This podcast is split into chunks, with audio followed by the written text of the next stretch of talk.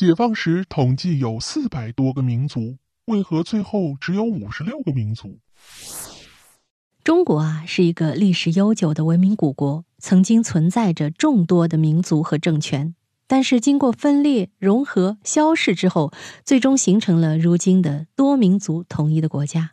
而且在解放时，据统计，中国有四百多个民族。那为何最后只有五十六个民族了呢？在新中国成立之后啊。中国进行了一次人口普查，有四百多种民族被登记出来，其中云南是民族最多的省份，高达两百六十多种，其次就是贵州，达到了八十多种。后来经过中央政府的一些考察和多方面的衡量之后，最终决定正式确认中华民族有五十六个，有些少数民族便被划分到别的民族。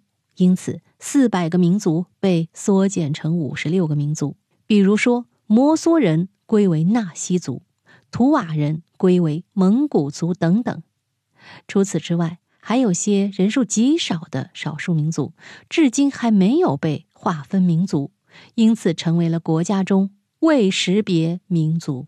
事实上，每一个当代的民族都是由历史上各种时期演变而来的。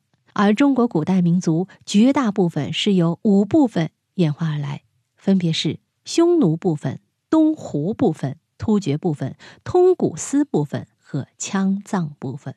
而且这些古代的部族和现代民族之间有着非常复杂的关系。不管怎么样啊，中国对于民族方面进行的工作从未懈怠过。从一九四九年开始。到上个世纪八十年代，经过了很长时间的考察，最终征求了民众的意见和中央政府的决定，才将原本的四百多个民族变成如今的五十六个民族。这种化繁为简，你怎么看呢？好，密室里的故事，探寻时光深处的传奇，下期咱继续揭秘。